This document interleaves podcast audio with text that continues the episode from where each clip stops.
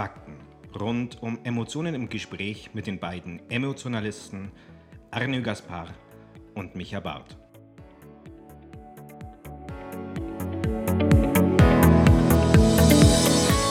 Hallo Arne. Hallo Micha. Wir haben jetzt im Vorfeld gerade darüber diskutiert, ob du Deutsch sprichst oder Schweizerdeutsch. Ja, genau. Oder ja, genau. Und ich war für Schweizerdeutsch für dich. Du, du bist für Schweizerdeutsch gewesen, genau. Ähm, der Gedanke, den ich natürlich mitbringe, ist, ähm, wenn unser Podcast ins Deutsche und ins Österreichische rausgeht, dann wird es dann für einige vielleicht ein bisschen schwierig, meinen Dialekt zu verstehen. Obwohl ich ja einen sehr einen deutsch-nahen Dialekt habe, weil ich von Schaffhausen ursprünglich komme.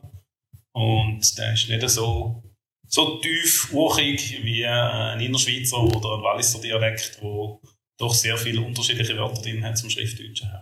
Aber ich finde gerade das spannend. Ja. Ja, weil, obwohl ich aus Deutschland komme, ich komme ja aus dem tiefsten Süden von Bayern. Ich kann auch kein Hochdeutsch. Und wenn ich im Norddeutschen unterwegs bin, verstehen die mich wahrscheinlich genauso wenig und genauso schlecht, wie sie dich verstehen. Es klingt für euch Schweizer bloß immer, wenn wir so halbwegs Hochdeutsch reden in Bayern, dass das Hochdeutsch wäre, aber wir sind da ganz weit weg davon. okay, okay. Was, was heißt denn aus dem tiefsten, tiefsten Bayern raus? Ja, also geboren bin ich in der, in der, Mitte zwischen Ulm und Augsburg. Das ist jetzt so an der Grenze, Bayern, Baden-Württemberg. Aber aufgewachsen bin ich in Garmisch-Partenkirchen. Das ist so an der Grenze Tirol, Deutschland. Da geht's okay. dann über die Zugspitze drüber, dann bist du in Österreich. Ja. Ähm, damals, wo ich dort aufgewachsen bin, war es kein, kein Zuzugsgebiet, das war wirklich nur ländliches Gebiet. Mittlerweile, man sagt ja, das ist blaue Land, ist es ähm, aufgrund der großen Seen und der schönen Seen und der tollen Umgebung, wir in Bayern sagen, voller Zugrasse, also voller Zugereisten. Und Bayern ist dann nicht mehr Bayern.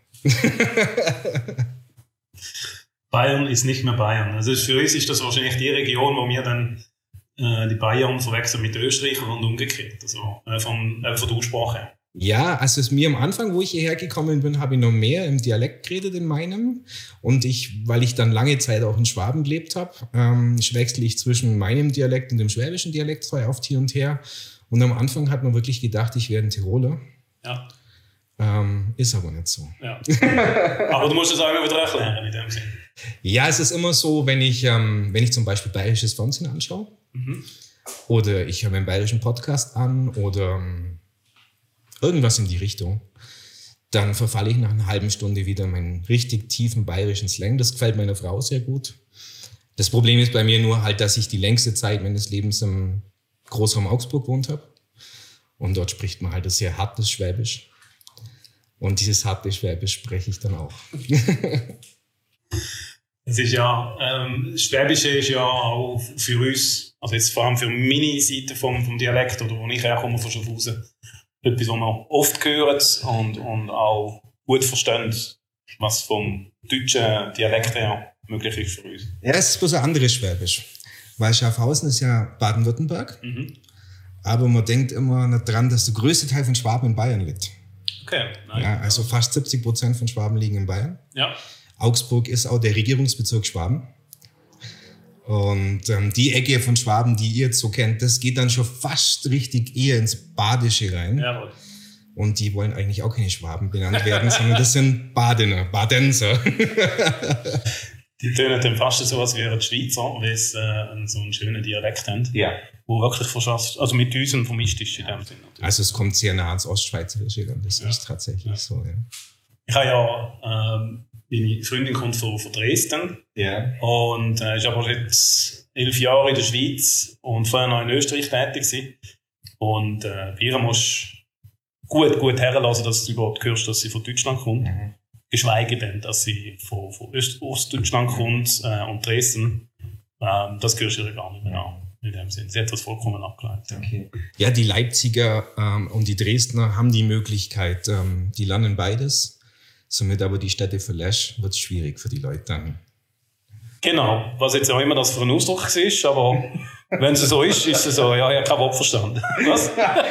Wenn du die Stadt verlässt, also aus der Stadt rausgehst, aus Ja. Leipzig oder aus Dresden, ähm, dann wird es schwierig, dass die Leute Hochdeutsch können. In der Okay. Stadt selber lernen sie es halt aufgrund der Schulbildung sehr Alles klar. gut. Ja. Ja. ja gut, Birenes, ich denke auch durch, äh, durch ihre Reiserei durch Österreich und Schweiz, äh, wo sie verschiedene Dialekte aufgenommen hat, äh, hat es bei ihr einen Mischmasch gegeben, wo du heute einfach nicht mehr raushörst, woher das ursprünglich kommt. Ja.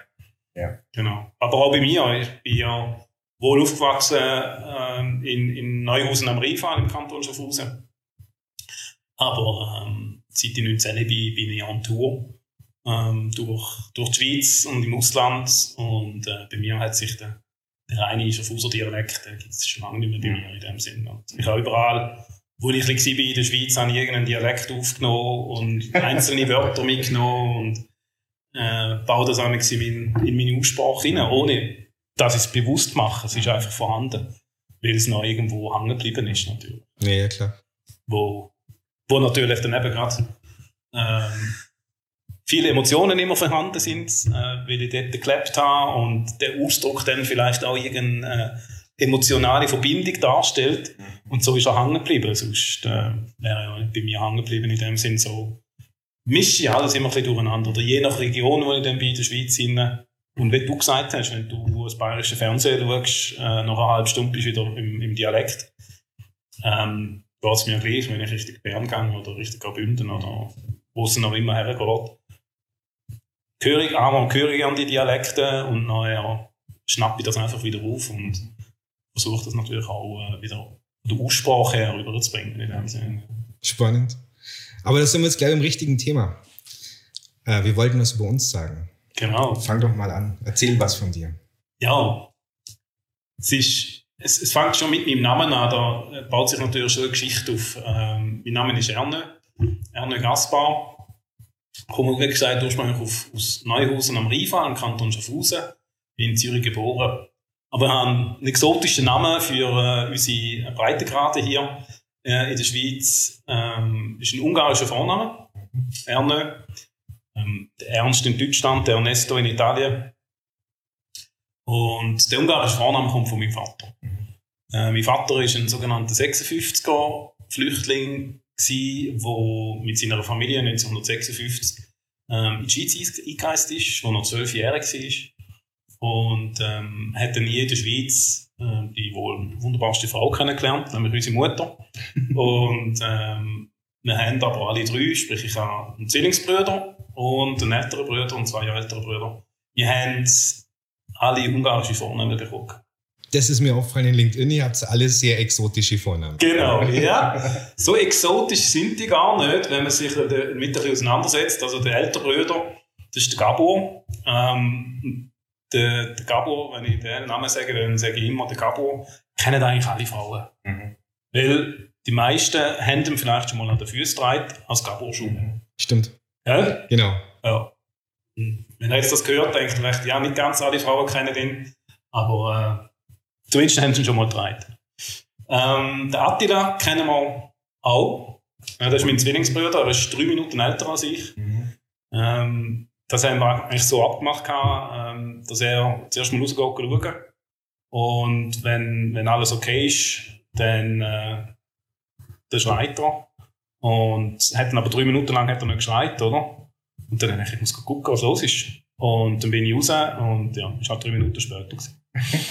Der Attila ist, äh, kennen wir ja von der, von der Geschichte. Ja, der Honigkönig. Der Honigkönig, genau.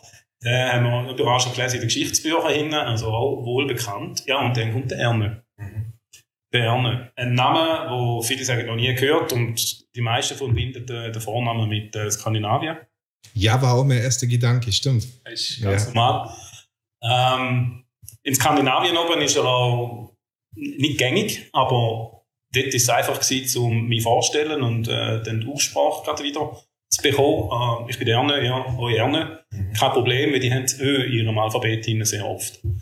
Ähm, aber hier bei uns, wo man das Ö ja auch verwendet, ist es einfach im Namen hin nicht gängig. Mhm.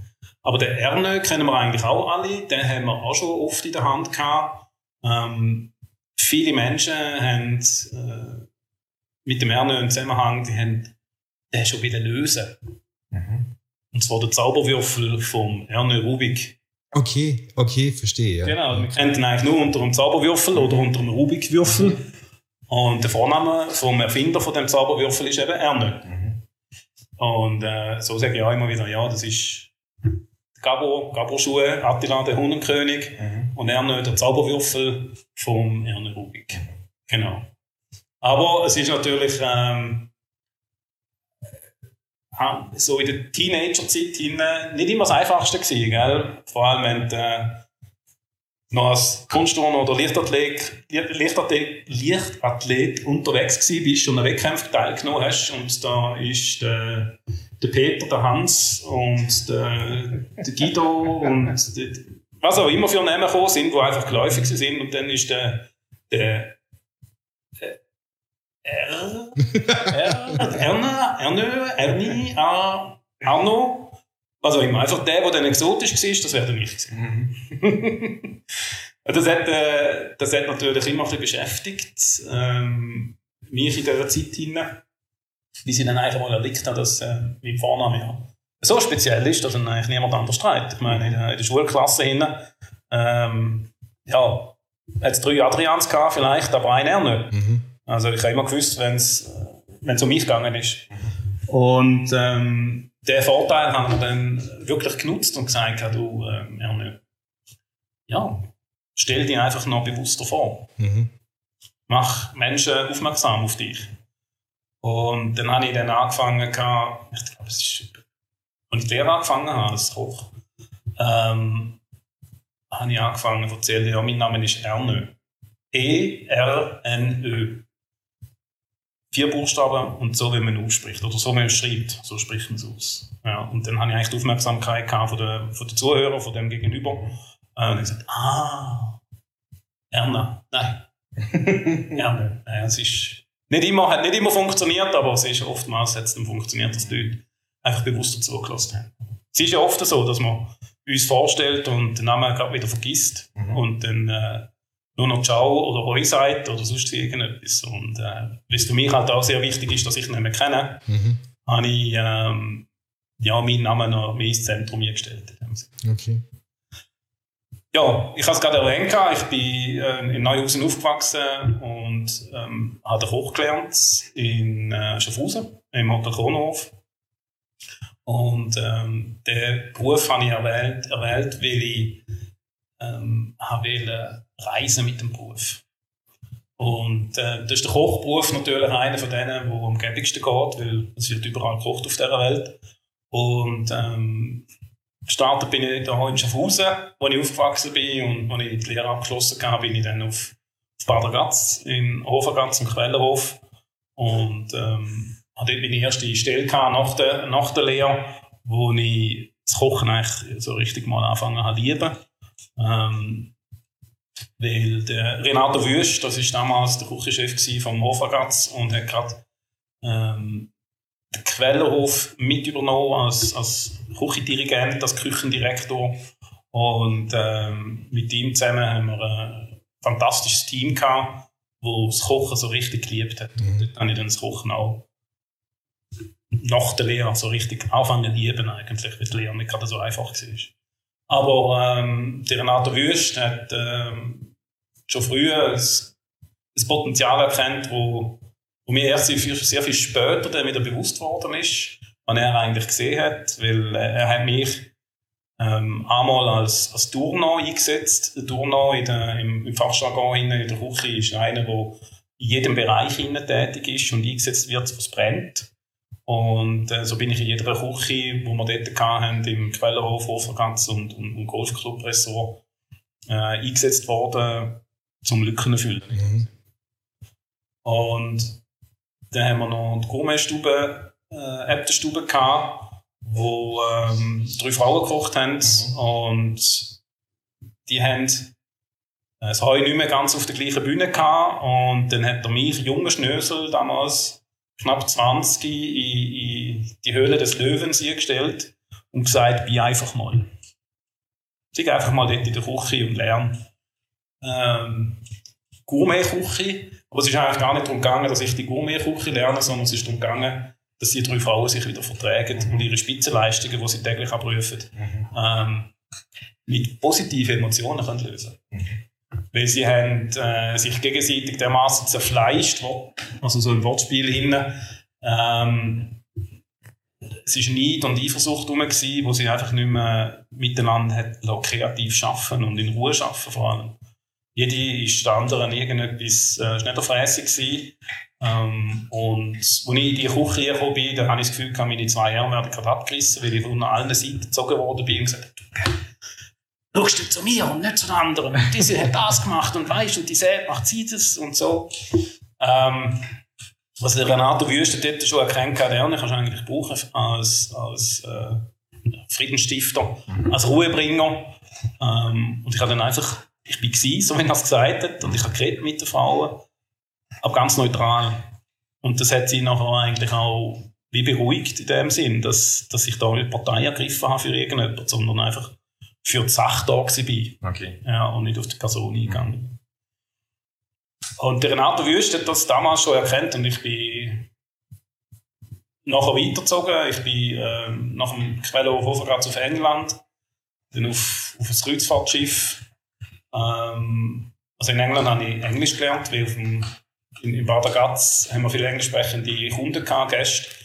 Ähm, wo ich als Küchenchef, kleiner Küchenchef im, im Golfclub geschafft habe, bin ich immer zu, zu den Gästen. Ich habe mich nicht unterhalten mit denen. Wie die, Eng ja. wie die Englisch geredet haben, oder? Ja. Und äh, dann habe ich gesagt, ich will Englisch lernen, bin auf England und nachher auf Schiff, um das zu vertiefen. Und äh, auf dem Kreuzfahrtschiff bin ich knapp vier Monate gewesen, dann bin ich in US Virgin Islands, in der Karibik, wunderschön, sagen jetzt viele, gelandet. Ähm, ich habe nicht ganz so viel mitbekommen von dem, weil ich bin notfallmäßig operiert worden noch im Blinddarm wo während der Überquerung vom Atlantik ist entzündet wurde. Okay. Und ähm, ja, das ist eine heftige Geschichte Wir sind, wir eigentlich elf oder zwölf Tage für die Überfahrt. Wir haben am Schluss einen gehabt, weil der, der Captain Vollgas gegeben hat, dass, dass wir rüberkommen mit mir. Und ähm, bin dann dort notfallmäßig vom Schiff oben runter und kooperieren äh, auf US Virgin Island. Gerade zur Thanksgivings-Zeit her ja, da mag ich mich gut erinnern, weil ich musste länger im, im Spital bleiben als normalerweise, aber der Arzt, der mich operiert hat und die Unterschrift zur Entlassung hat sollen geben, der hat eben gerade Thanksgiving gefeiert mit seiner Familie. Mhm. Aber ich bin dann ähm, auch in eine Familie gekommen, in, in diesem Spital, weil es hat dort einen, einen älteren Herr gehabt, bei mir im Zimmer hinten, dann haben die den habe ich kennengelernt, indem dass, ich, dass er ähm, furchtbar geschrauen hat nach der Krankenschwester. Und die sind und sind nicht gekommen und ich bin da gerade im Delirium und am langsam verwachen und dann äh, habe ich mal meinen Tropf genommen, bin um den Vorhang herumgetöckelt und das ist ein, also ich, ich glaube 87, ich mag mich nicht mehr genau erinnern, ein auf jeden Fall älterer Herr vom Bett gesessen und ähm, es war alles von Blut. Mhm. Er hat sich, er hat sich seinen Tropf rausgerissen und äh, hat natürlich Blutverdünner gehabt. Und entsprechend hat das äh, Bett ausgesehen und er selber. Und ähm, ja, bisschen Erne irgendwo auf äh, US Virgin Island in der Karibik, hat er gerade eine Blinddarmoperation hinter sich, ist selber noch im Delirium. Ähm, ist da mit dem Pyjama vom Spital auf, äh, auf den Gang raus und ist irgendeine Krankenschwester gesucht. Und dann ähm, haben sie ihn dann wieder versorgt, der ältere Herr. Und daraufhin ist noch seine Familie zu mir gekommen. Mhm. Ich ihn natürlich besuchen, wir sind im gleichen Zimmer. Gewesen. Die haben sich bedankt bei mir. Und weil ich dann so lange äh, in dem Spital bleiben ähm, wegen dem Thanksgiving, haben sie sich auch um mich gekümmert. Mhm. Meine Familie hat dann nicht können überkommen, aber dann habe ich die Familie von, von der Karibik dürfen kennenlernen und die haben mega Freude an mir, dass ich da mich um ihren Vater gekümmert habe in dem Sinne. Ja, ja naja, nach der Karibik bin ich, äh, oder nach dem Schiff, bin ich äh, wieder, wieder zurück in die Schweiz, auf Flims, dort im, im Hotel Adula ähm, eine Saison machen. Und nach dem Adula bin ich praktisch direkt, also man muss sich vorstellen, am Samstagabend haben wir die Saison beendet am Sonntag bin ich äh, zu meinen Eltern heim, habe umpackt und am Montagmorgen bin ich auf Irland geflogen. Auf Cork und ähm, habe dort mit einem Deutschen Ansässigen, der in Kork mit seiner Frau ein, ein Restaurant übernommen hat, haben wir eigentlich ein Fischlokal eröffnen. Aber aufgrund von Bürokratie, Schwierigkeiten in, äh, in Kork und in, in Irland, hat er Bewilligung nicht bekommen, für, um das Fischlokal zu eröffnen. Und da bin ich nach anderthalb Monaten ähm, innerhalb von Irland weitergezogen und bin schlussendlich im, im Parkhotel Kinmare gelandet. An der Westküste auf dem Ring of Kerry von, von, von Irland. Ähm, und bin schlussendlich knapp zwei Jahre im Parkhotel Kinmare geblieben als Koch. Und habe dort eine fantastische Zeit erlebt, wo ich äh, Freunde fürs Leben gefunden habe. Freunde, die ich heute noch darf, meine Freunde nennen und gehe äh, hoffentlich im November diesen Jahres endlich wieder besuchen. Ja, das hast du schon erzählt, dass deins eher das Kalte ist, gell? ja, das kommt dazu. Also, noch lieber habe ich es noch weiter nördlicher, genau. Also, alles. Na gut, November und Irland, da ist dann schon auch so eigentlich kalt und nass, oder? ja, kalt, kalt wird es noch nicht so sein. Windig und nass, Regen, gut, das hast du immer in Irland, also das spielt keine Rolle, ja. in welchem Monat das gehst. Sicher hast du jetzt äh, äh, zwischendurch mal einen glücklichen Tag mit Sonnenschein äh, und vielleicht nur ganz wenig Regen. November, selbstverständlich da peitscht Und ähm, meine Freunde wohnen heute in Dublin, auch an der Küste, oder eben dann noch in Khmer und Galway. Alles an der Küste dazu und entsprechend, es ist eine Insel, es peitscht halt einfach immer der Wind. Und ähm, der Regen ist nicht weit weg davon. So. Aber es spielt keine Rolle. Das, wir gehen nicht wegen dem Wetter. Mhm. Ähm, ja, und Kinmer war eine Station, die auch für mich wieder super spannend war, zum, zum Lernen, wer ich bin, was ich will. Ähm, man musste für mich entscheiden, wo geht es weiter. Gehe ich, habe die Möglichkeit, auf Neuseeland zu gehen, kochen. Oder gehe ich heim, zurück in die Schweiz und mache Weiterbildung. Ähm, der Traum, den ich eigentlich schon gehegt habe, nämlich weg vom Produkt hin zum Mensch Sprich, ich will nicht das Produkt verarbeiten. Ähm, ich sage immer, Trübli und Herdöpfel, die haben nicht mit mir geredet, wenn ich mit denen geredet habe. Und wer mich kennt in der Küche, der weiß, dass ich viel geredet habe. Ähm, ich einfach will mit Menschen arbeiten. Und für das habe ich aus der Küche raus. Obwohl wir dort ja auch Menschen haben, aber es ist immer das Gleiche. Es wenn es gut ist, immer das bestehende Team ich habe unterschiedliche Menschen werden, sprich Gäste. Und äh, darum habe ich in der Fachschule dann in Thun angefangen in der Schweiz. Ähm, und ähm, das zweieinhalb, drei Jahre ist die Weiterbildung gegangen. Und äh, habe dort dann eben den Schritt können machen und bin aus einer Front sozusagen zu den Gästen raus und äh, konnte dort meinen Charme einsetzen und endlich das umsetzen, was ich mir schon lange erträumt habe, mit den Menschen zu arbeiten. Das war schon ein rechter Schritt, gewesen, weil ja, viele sagen ja, der Koch, warum ist er Koch? Weil er halt introvertiert ist und lieber mit dem Produkt schafft. Ähm, da bin ich ganz sicher kein typischer gewesen. Äh, für mich ist der Mensch immer im Vordergrund gestanden. Ähm, ich koche heute noch gern. Wunderbar. Für, für meine Freunde und für mich. Ähm, und der, in der Küche ist schon spannend, ist alles bestens. Ich habe es gerne gemacht. Ich werde den, den Beruf wieder erlernen und wieder sagen, ich mache den Weg. Aber ähm, es ist nachher, nach der Fachschule dann super spannend geworden, weil ich einfach mit Menschen, mit einem Team, mit Gästen, äh, mit Mitarbeitern dürfen zusammenarbeiten und dort äh, ist einfach ein ganz anderer Umgang nachher, als wenn du in der Küche hinein bist. Ja, mhm. ja dann sind es neun Jahre äh, Migros geworden, wo ich ähm, als Gerant, hat man dem damals gesagt, oder als, als, als Leiter vom Teko im Bahnhof Bern gestartet bin und nachher in den Supermarkt gewechselt habe, weil das einfach der Hauptkern ist von der Migros. Und dann dort als TV-Marktleiter zum, zum Marktleiter mich aufgeschafft habe. Und dann äh, habe ich wirklich das alles können ausleben. Das größte Team, das ich dann am Schluss dürfen führen, sind 140 Mitarbeitende. Ähm, und es hat irrsinnig Spass gemacht, mit, mit diesen 140 dürfen zu arbeiten. Und den 10.000 Kunden, die wir täglich hatten. Also dann bin ich wirklich genau dort gelandet gewesen, wo ich mir das eigentlich vorgestellt habe. Ähm, wo es geheißen hat, ich will mit Menschen arbeiten. Für den Moment. Es hat natürlich nichts mit der Hotellerie zu tun gehabt. Und das ist einmal ein, ein Punkt gewesen, wo ich mir selber überlegt habe und gesagt, ja, ich komme jetzt aus der Hotelfachschule raus, ähm, Hotellerie, Gastronomie ähm, und jetzt Einzelhandel, Supermarkt. Aber ein Mentor in der, in der Mikro und ein guter Freund, Stefan Vierter, hat, dann, hat mir dann gesagt, ja, schau doch die Kunden einfach als deine Gäste an, die zu dir kommen in dein Hotel. Und ähm, ja, den, den Tipp haben wir zu Herzen genommen und haben meine, meine Gäste nie als Kunden bezeichnet, sondern eben als Gäste und, und haben sie willkommen geheißen. Ähm, in einer Supermarktfiliale, als wären sie irgendwo im Hotel. Mhm. Und da habe ich so mein, mein Flair können ausleben und, und der Gast, sprich der Kunde, hat ein Aha-Erlebnis gehabt, das er sonst nicht bekommen hat. Ja, dann äh, bin ich dann aber weiter. Mikro verloren, bin auf, auf Reisen gegangen, bin äh, in Neuseeland gelandet, in Australien und am Schluss dann noch in, in Norwegen. Ähm, in Norwegen habe ich als, als Tourguide noch geschafft, auch wieder mit Menschen.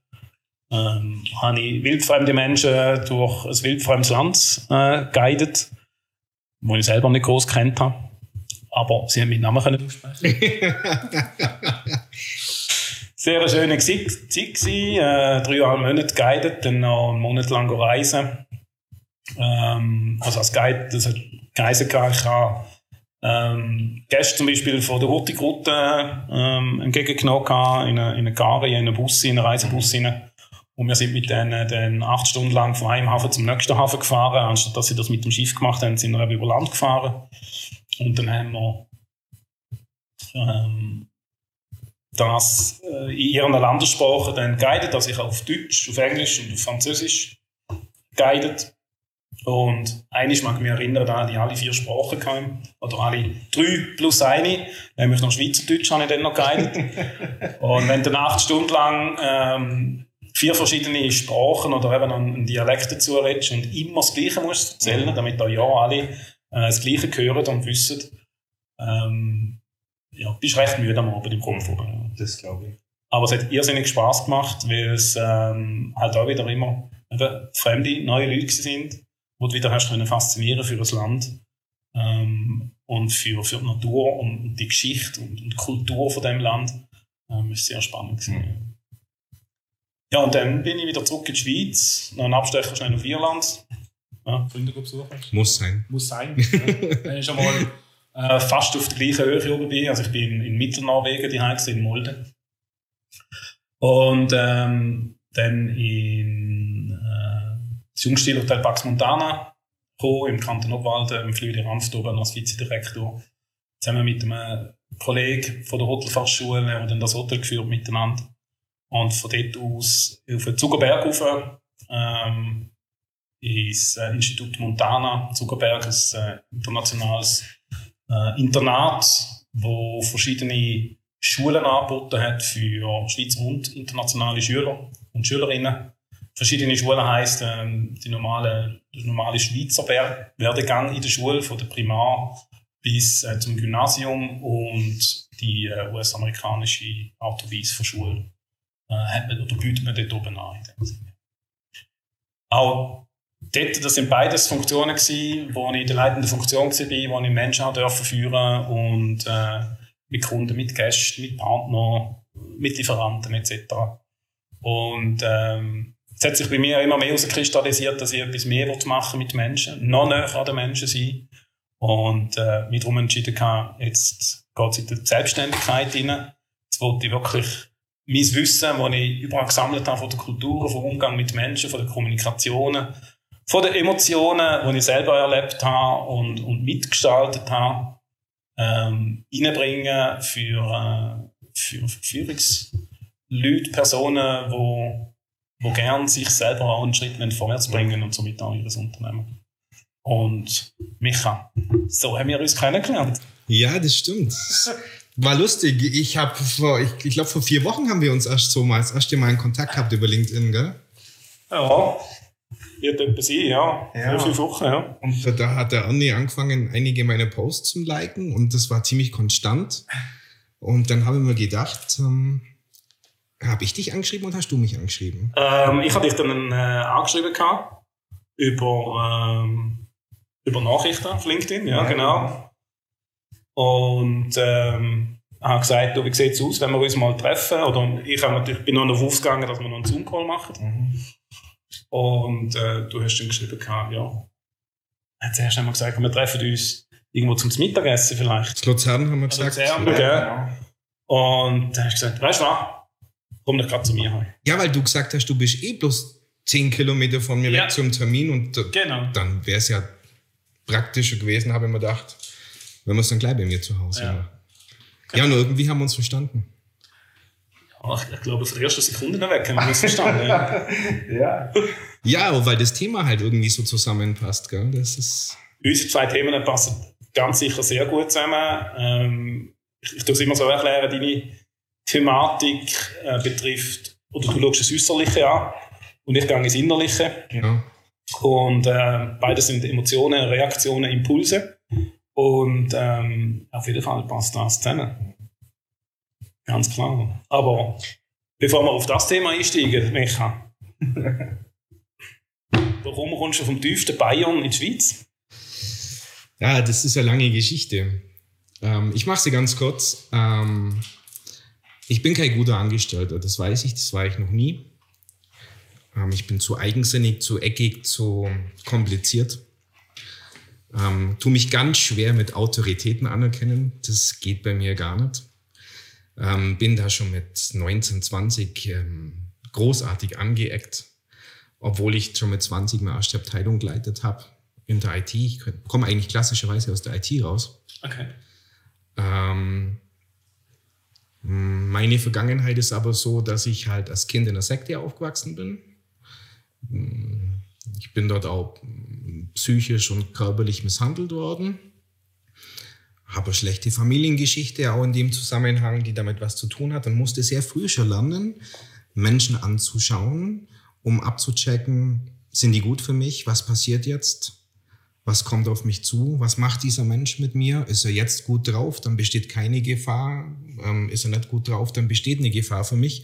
Und irgendwie konnte ich das als Kind schon sehr gut das lesen, was Menschen fühlen, ohne zu wissen, was sie wirklich fühlen und ohne zu wissen, was ich eigentlich sehe. Ich habe es erkannt, aber ich habe es nicht gewusst, was ich genau sehe.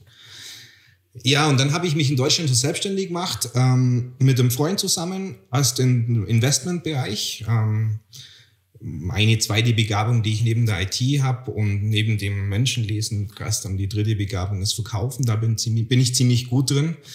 Ähm, Er war ziemlich gut in dem Thema ähm, Devisenhandel. Wir haben zusammen eine ähm, Devisenhandelsfirma aufgemacht. Ich habe akquiriert, habe Kunden gemacht. Er hat das ganze Geld im Hintergrund verwandelt, ge gehandelt, war sehr gut, hat sehr gut funktioniert, war super für uns. Ähm, leider ist er schwer krank geworden. Und ähm, der Stress war für ihn zu groß. Er hat eine Darmerkrankung bekommen aufgrund des Stress und musste das aufhören. Und irgendwann im Jahr 2011 ähm, habe ich eine riesige Steuernachzahlung bekommen in Deutschland. Ähm, damals 52 Prozent Einkommensteuer. Oh. Und ich habe mir immer überlegt, das kann es nicht sein. Jetzt bin ich niemand, der sehr ganz seine Heimat verlässt. Meine Heimat bezeichne ich alles da, wo Berge sind. Ähm, und wir sind dann lustigerweise im Mai 2013 mit Freunden nach Luzern gefahren.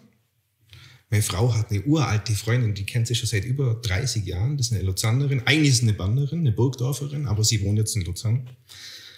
Ähm, es war Mai 2013 und auf der Heimfahrt, und wir, wir waren vier Tage dort, sage ich zu meiner Frau auch zu, wir ziehen um. Wir ziehen jetzt in die Schweiz. Und meine Frau war total, du spinnst und das geht nicht und das will sie nicht und ich muss mich doch, muss sie doch in ihre Entschlüsse, meine Entschlüsse mit einbeziehen. Und sie war wirklich zwei Tage stinkig auf mich. Weil ich habe gesagt, wir ziehen um, Punkt. Und nach zwei Tagen kam sie so auf mich zu und sagte, das ist eigentlich eine gute Idee. War total begeistert. Ich habe mich dann anfangen, angefangen zu bewerben und habe Mitte Juni, also knapp eineinhalb Monate später schon angefangen zum Arbeiten. Hier in der Schweiz. Hier in der Schweiz, ja. Bei einer Firma in Bruck, auch eine IT-Firma. Dort ging es um ähm, Internetauftritte, aber keine so Drückerfirma, wie man das so kennt, sondern das war eine sehr hochwertige Firma, die auch ähm, für verschiedene Behörden hier in der Schweiz tätig ist, ähm, die Webseiten von ein Finanzinstitut hier in der Schweiz, einen großen macht. Also es war eine gute Firma. Das Konzept hat bloß für mich nicht gepasst. Ähm, war aber wieder sehr viel mit Menschen in Kontakt. Und es kam wieder das klassische Problem des Angestellten zutage. Hab dann gewechselt ähm, in die Personalberatung, weil meine Frau hatte bei einer Personalberatung in Zug gearbeitet, hat dort die IT-Abteilung in Zürich aufgebaut. Also die Vermittlung von IT-Fachkräften war eine Personalberatung, die in der ganzen Schweiz vertreten ist, was weiß ich, mit 50 Filialen. Auch ein paar in Deutschland. Gleiches Problem aber wieder. Ähm, ich habe zu eigenwillig entschieden, zu eigenkompetent meine Entscheidungen getroffen. Und ich verstehe das durchaus. Also, ähm, ja. Habe mir dann eine neue Funktion gesucht, habe dann eine kleine IT-Firma geleitet in Zürich. Ähm, aber wieder selbes Problem. Ich und der Inhaber, wir sind einfach aneinander gerasselt dauernd. Das ging ein Jahr gut, bis er mich eines Tages für Schluss rausgeschmissen hat. So muss man es wirklich sagen. Ähm, die Firma gibt es leider heute nicht mehr, weil die Leute waren gut, die wir dann in, in dem letzten Jahr zusammen aufgebaut haben. War, ist sehr traurig für mich, dass die Firma zerrissen worden ist, weil es hat mich viel Arbeit gekostet, dieses Team zusammenzustellen. Und dann habe ich mir gedacht, das, das fängst nicht nochmal an. Also jetzt baust du ja Selbstständigkeit auf, habe ähm, in dem Bereich Teambuilding ähm, zusammen mit einem Partner gearbeitet, ähm, haben zwei Jahre sehr gut zusammengearbeitet, haben große Kunden betreut, unter anderem ähm, Kanton Bern, vom Bund ein bisschen was gemacht, ähm, verschiedene größere Firmen wie DHL und so weiter. Äh, aber er hat sich dann von heute auf morgen entschieden, sich von mir zu trennen. Gründe waren unbekannt. Ich weiß sie bis heute nicht. Wir sind mit dem Bösen auseinandergegangen. Er hat sich einfach nicht mehr gemeldet, sagen wir es mal so. Habe mich dann alleine auf meinen Weg gemacht und habe dann das Thema für mich neu aufgebaut, weil ich gedacht habe, ich habe so ein einzigartiges Talent, Menschen zu lesen. Und zwar sowohl ähm, dieses Thema Emotionen in der Dynamik, also wenn ich mit den Menschen live spreche, als auch nur, wenn ich Bilder ansehe, zu beschreiben, was sie für ein Typ Mensch sind, dann einem Persönlichkeitstyp zuzuordnen, egal ob man das jetzt nach Myers-Briggs macht oder ob man das jetzt nach DISC macht oder wie der Test auch immer heißen mag. Und ja, das mache ich jetzt. Ich lese Menschen, ich zeige Menschen, wie Menschen gelesen werden und ähm, ich mache das für HR, ich mache das für ähm, Verhandlungen mit Unternehmen, ähm, wenn die erkennen wollen, lügt da einer, sagt er die Wahrheit, kriege ich den besten Preis. Ähm, wenn ich jetzt eine Bewerbung von, für einen CEO stelle oder einen CFO erhalte, ist der Typ in der Lage, passt der in mein Konzept, passt der in meine Firma? Und das kann man am Gesicht sehr gut erkennen. Und das ist die Verbindung zwischen uns beiden. Ich lese die Emotionen, ähm, bin aber, also ich glaube nicht wirklich dran. Ich bin von Standzeichen her Zwilling und denen sagt man nachfühlen, nix sagen, alles. Es ist tatsächlich so, dass ich mit Emotionen mich schwer tue. Ich kann nicht so viel damit anfangen, aber ich kann sie erkennen. Nur handeln danach, das fällt mir schwer, vor allem wenn die Menschen sehr nah an mir dran sind. Sind die weit weg, ist das kein Problem. Kann ich sehr gut damit umgehen. Aber umso näher mir der Mensch wird oder ist, umso schwerer fällt mir das mit den Menschen zu arbeiten dann. Sehr spannend. Also ich finde, das, das hast du ja schon im Vorfeld gesagt, dass du emotionslos bist in deinem eigenen Körper, in deinem eigenen Zustand ja. hinein. Aber eben die Emotionen sehr gut kannst lesen. Richtig. Vom, vom Gegenüber. Und äh, ja, unsere Verbindung ist effektiv dort drin, dass du das Rekrutieren unterstützen tust von, von zukünftigen Führungskräfte oder Mitarbeiter. Bei mir ist es genau gleich. Ich tue ähm, Unternehmen unterstützen, indem dass sie bei mir halt eben einen Test dürfen machen. Das ist ähm, der, der GPI-Test. Grundrichtung der Persönlichkeit nach äh, Alfred Adler, mhm. der Individualpsychologie, wo ich auch dürfen, ähm, lizenzierter Coach äh, werden ähm, im äh, letzten Jahr bei Coaching Plus in Kloten und ähm, ist ein super Tool, wo nicht ein ausgefertigter Text nachher erhalten sondern du bekommst eigentlich nur eine Vier-Felder-Grafik mit den vier verschiedenen Grundrichtungen und dort drin ähm, sind deine Ausprägungen. Aber du allein, wenn du das bekommst, kannst du nichts anfangen. Also ähm, tun wir das miteinander anschauen und ich stelle dir entsprechende Fragen und finde dann so raus, was dich bewegt, was für Emotionen in dir hin sind und was du für ein Typ Mensch bist in dem Sinn. Ich mache es heute aber auch so, dass ich ähm, den Menschen nicht gegenüber habe. Ähm, ich darf für einen Kunden in Deutschland ähm, neue Mitarbeiter einstellt, der schickt ihnen vorgängig den, den Link zum, zum Test. Der füllt er aus und ich bekomme die Auswertung und dann tue ich die, die Auswertung analysieren. Mhm. Und aufgrund von dem, dass ich schon das ganze Team äh, dort darf, äh, analysieren und coachen, weiß ich, was für Typ Menschen passen in das Team hinein. Mhm. Und äh, dann sehe ich die Auswertung und kann genau sagen, was das für ein Typ Mensch ist, was ihm noch fehlt, wo seine Stärken sind, für was er gut einsetzbar ist und aber auch ähm, die verschiedenen Führungskräfte, die in dem Unternehmen tätig sind, ähm, wo, dann das, wo dann die entsprechende Person kommt ins Team, kann ich genau sagen, schau, bei dem musst du auf das und das achten in der Führung, äh, in der Kommunikation, im Umgang mit seiner Arbeitseinteilung äh, und so weiter. Und die haben vollen Erfolg, es funktioniert wunderbar. Die bauen das Team auf wie noch nie da gewesen. Und jetzt wäre es natürlich spannend, das Ganze können auch zu verbinden und zu sagen, okay, ja, gut, ähm, das ist der innere Mensch und was ist der äußere Mensch? Und die arbeiten in der Gastronomie, arbeiten also sehr viel mit Mimik, Gestik, mit dem Gesicht, oder? Jetzt hoffentlich dann bald wieder vollumfänglich, äh, ohne Maske. äh, und es ist natürlich gerade, wenn du im Verkauf tätig bist, egal in welcher Branche, aber ähm, du machst ja sehr viel übers, über Mimik. Ja, es ist, es ist für uns eins der Hauptvermittlungsquellen ähm, und Lesequellen für Emotionen. Ähm, ich, ich sage immer klassischerweise, schau einen Mund an von einem Menschen. Wir sind es gewohnt, auf den Mund zu sehen. Einen Mund können wir sehr gut beherrschen, mit ihm können wir sehr gut Emotionen faken, aber wir können sie auch sehr gut erkennen, wenn wir den Rest mit anschauen. Und mit Masken war das natürlich schwierig. Für mich war es eine interessante Zeit. Ja. Wahnsinnig spannend, weil man musste über rein die Augen lesen. Mhm. Und ich habe gemerkt, es funktioniert. Ja. Aber es ist natürlich sehr schwierig, wenn man nicht im tief im Thema drin ist, das wirklich gut zu machen. Ja. Aber es, es, man sagt ja immer, also die Augen, die, wie sagen wir, der, der Spiegel der Seele, oder? Genau, oder das Fenster zur Seele. Das Fenster zur Seele, das habe ich gesucht, genau. Ähm, und in dem Moment, jetzt in dieser Pandemiesituation, ist das ja noch mehr zum Tragen gekommen, weil wir nur ja. die Augen gesehen haben. Ja. Und es ist ja so, du liest, du liest die Augen, wenn du dich damit ein bisschen auseinandersetzt, kannst du auch etwas auslesen. Ja. Und vor allem ähm, für mich als Gesichtsleser ist es interessant, weil die Augen haben wir nicht so unter Kontrolle. Ja. Mund können wir bewusst kontrollieren, das lernen wir von klein auf. Kleine Kinder können lachen, ohne lachen zu wollen. Die können den Mund bewegen, aber die Augen es ist sehr schwierig. Ja. Und selbst erfahrene Schauspieler, große Schauspieler, können keine Emotionen wirklich faken. Was sie tun müssen, ist, sich eine Szene aus ihrem Leben vorzustellen, indem sie wirklich diese Emotionen bewusst erlebt haben, müssen sich bewusst in den Moment hineinversetzen und dann diese Emotionen der Szene raufrufen, damit sie das wirklich zeigen können. Und deswegen sind die Augen so brutal wichtig.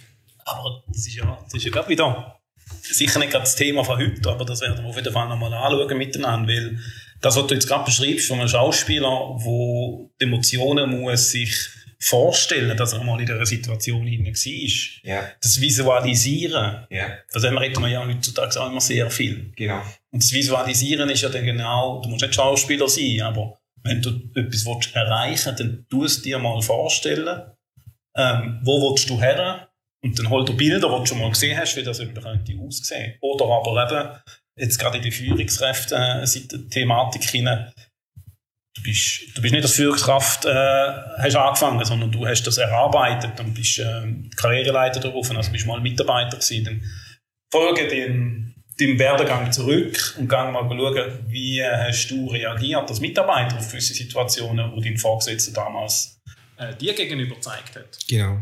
Und dann herausfinden, okay, was habe ich denn dort für Emotionen verspürt? Ja. Wie ist mir gegangen dabei? Positiv oder negativ? Ganz einfach schnell herauszufinden. Wollte ich das meinen Mitarbeitern mitgeben? Das finde ich jetzt einen sehr spannenden Punkt, weil ähm, ich, ähm, wenn ich schule, wie man Emotionen liest, also wir sprechen beim Emotionen lesen von den Microexpressions, das ist was anderes wie Face Reading. Microexpressions sind ganz kurze Gesichtsausdrücke, die so in der Regel maximal eine halbe Sekunde dauern. Übersehen wir meistens, weil wir gar nicht wissen, dass was passiert, obwohl wir es unterbewusst wahrnehmen. Und der beste Weg ist, um Microexpressions zu erlernen, die Emotion einmal selbst zu fühlen und auf sein Gesicht zu achten, was das macht. Und wenn ich zum Beispiel, heute habe ich mir über das Thema Ekel so ein bisschen Gedanken gemacht, keine Ahnung warum, manchmal kommt mir das einfach so raus, Ekel ist eine der sieben Grundemotionen, dann stell dir mal vor oder tu es einfach, schneid dir eine Scheibe Zitrone ab, Ja. beiß rein und guck, was dein Gesicht dann macht, wie sich das anfühlt und welche Emotionen du dabei spürst, wenn du das Gesicht so verziehst, wie du das verziehst, wenn du eine Zitrone beißt. Und dann weißt du, wie du dich fühlst. Und dann kannst du auch das Gesicht sehen, wenn der andere Ekel hat. Dann können es die minimalsten Zeichen sein. Du wirst es sehen. Reinfühlen in den anderen. Reinfühlen in sich selber. Das ist so ein Problem, das wir heute in unserer Welt haben, dass so jeder so ein bisschen für sich lebt und nimmer in den anderen reinfühlt. Empathie, das Ja. Reinfühlen in, ins Gegenüber, ähm, auch ein großes Thema, selbstverständlich. Ähm, aber nochmal zurück zum, zum Face Reading und Microexpressions. Spannend, ich habe, bevor wir uns äh, effektiv kennengelernt haben auf LinkedIn, habe ich zu dem Thema auch einen Post gemacht, wo es darum gegangen ist, lern dich selber kennen, indem du vor deinem Spiegel stehst Ja, und mal die sieben Emotionen durchgehst. ja, Ja, mach Grimassen damit du überhaupt eben, wie du es gerade erklär- erklärt hast, erkennst, wie das aussehen. A, bei dir selber. Und wenn man Grimasse macht und bei sich ist, dann spürt man auch eine Emotion entsprechend. Ja. Daher kann man auch das natürlich im Gegenüber hin viel besser äh, lesen. Es bedarf Übung, aber man erkennt es. Und wie wichtig das ist, ähm, zeigt der Zusammenhang, dass Leute, die sich regelmäßig Botox spritzen lassen im Gesicht, Ja. die können ja dann die Gesichtsmuskeln nicht mehr anspannen, Ja. ähm, können die Emotionen nicht mehr zeigen und es bewirkt zwei Dinge. Nämlich die Emotionen in denen drin werden tatsächlich schwächer, aber das ist nicht ganz so tragisch, sondern sie verlernen es, die Emotionen bei anderen zu erkennen, weil sie sie selber nicht mehr machen können im Gesicht. ja. Und das finde ich wahnsinnig spannend. Das, das finde ich auch es, gerade extrem spannend, weil es einmal mehr aufzeigt, dass was bei uns innen passiert, passiert im Gegenüber. Ja. Ja. Sind wir emotionslos? Es ist nicht, du hast gesagt, du bist emotionslos in, in dir hinein, aber ähm, ich bin hingegen total emotionaler Mensch. Ähm, ich liebe Emotionen zu zeigen ähm, und sie zu leben. Ich bin vielleicht nicht der, der sie gerade erzählt, aber ähm, da sind ganz viele Emotionen in mir hin, die ich dann manchmal kann, äh, visualisieren in dem Sinn. Und wenn du natürlich eben Botox gespritzt hast und dein Gesicht wie tot ist von den Emotionen her, kann ich mir das sehr gut vorstellen, dass das wie die Körper wandert. Ja. Ähm, weil du, wenn wir es gerade vorher gesagt haben, das Spiegelbild ist, bewegt sich nicht. Ja. Also woher willst du die Emotion holen? Und du tust das widerspiegeln gegenüber hin. Ja. Das ist, Es ist sehr spannend. Das ist auch das Gleiche mit dem Lügenerkennen. Eigentlich wären wir Menschen alle gute, gute Lügenerkenner, gut im Erkennen von Täuschungen, weil äh, die Signale sind eindeutig. ja. Das Problem ist bloß, ich vergleiche das immer so mit der Weihnachtsmann-Geschichte.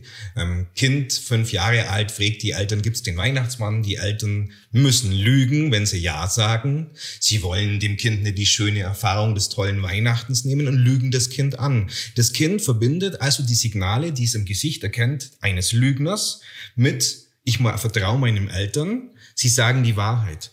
Wir kombinieren also das Sehen einer Lüge mit dem Hören einer, angeblichen Wahrheit und uns wird von klein auf Lügen erkennen abtrainiert, ganz bewusst.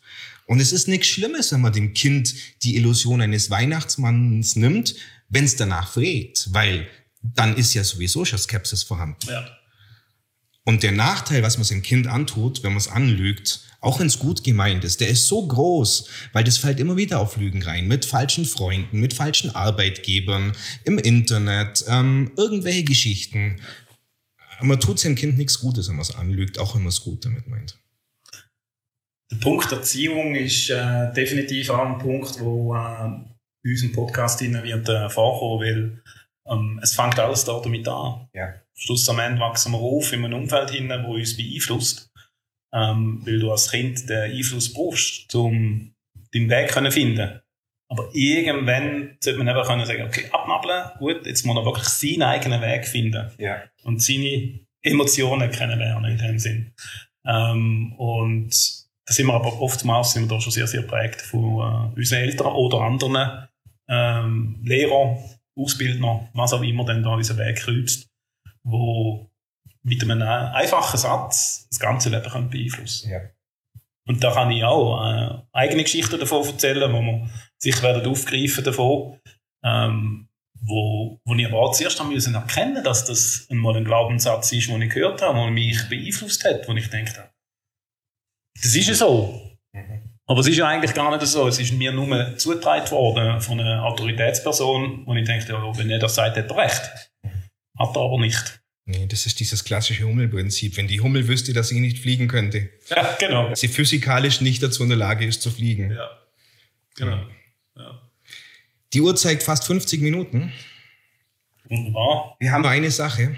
Ja. Ähm, wie nennen wir das Ganze? Wir haben äh, auf LinkedIn dürfen, äh, eine, eine Umfrage starten. Eine super spannende Umfrage, wo sehr viel mitgemacht haben. Und auch dazu noch ähm, Inputs gegeben haben, wie das Ganze dann könnte heißen. Wir sind von die Emotionalisten über Klugscheißer, Impulstalk und äh, wir haben noch einen vierten. Wellenlänge. Wellenlänge habe ich noch gebraucht, genau. Wellenlänge. Ähm, gibt schon.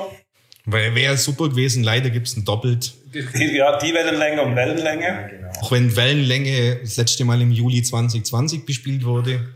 Okay. Aber wir haben uns dann dagegen entschieden. Genau. Und dann haben wir einen Input bekommen Ja. und ähm, haben dann gefunden, gehabt, tun es nicht von Englischen oder sonst irgendetwas, sondern bleiben beim Deutschen und weil wir tun ja auch Deutsch reden miteinander und ähm, der Input war Bauchgespräche. Ja. Und äh, wir haben uns entschieden, unseren Podcast Bauchgespräche zu nennen, weil genau das, was wir jetzt gemacht haben, ist aus dem Bauch raus. Genau. Und äh, mit zukünftigen Interviewgästen, die wir wollen einladen dazu, wenn wir das genau so auch handhaben. Wir wollen nicht äh, klassische Frageninterview machen, sondern aus dem Bauch raus ein, ein Gespräch führen und das aufnehmen. Darum nennt sich unser Podcast Bauchgespräch. So ist es. Ja, ich glaube, wenn man solche Leute da hat und die dürfen einfach reden, ohne großartig gefragt zu werden, dann erkennt man die oder lernt sie viel besser kennen, weil sie dann so erzählen, wie sie das erlebt haben Ja. und nicht die Abfolge, wie wir glauben, dass sie war. Genau. Und so dann suggerieren, ja. Aber ähm, ja, ich würde sagen, wir bitten gerade unsere ähm, ersten Zuhörerinnen und Zuhörer von dem Podcast äh, in den Kommentaren, wo es möglich ist, äh, zu erwähnen, was sie vom Podcast halten, Ja. von unserem ersten Buchgespräch und äh, wie sie den, den, den Titel finden. Und ähm, wir freuen uns natürlich, wenn sie uns liken und abonnieren Ja. und äh, bei der nächsten Folge äh, wieder dabei sind. Und vor allem uns auch Themenvorschläge machen. Was sie Ja. interessiert über das Thema. Emotionen, emotionale Intelligenz. Ja. ja. Wir bringen äh, Themen rein, wo, wo wir aufgreifen, persönliche Themen, emotionale Intelligenz, wie du erwähnt hast, Führungsthemen, Kommunikation, Erziehung äh, etc. Also was uns gerade so Aus dem Bauch kommt. aus dem Buch kommt, genau. genau, was gerade so umeinander wirbelt drinnen. Ja, Cool. super. Und spannend, Anni. Ich auch. Ja, ich hoffe, auch unseren Zuhörerinnen und Zuhörern hat es äh, gefallen und spannend empfunden. Und äh, wir freuen uns nächstes Mal. Ja, wir danken fürs Zuhören. Dankeschön.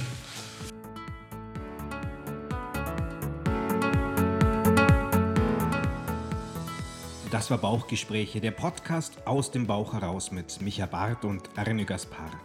Hinterlasse uns doch bitte einen Kommentar und oder eine Bewertung und folge uns auf deinem Lieblings-Podcast-Kanal. Dankeschön und bis zum nächsten Mal.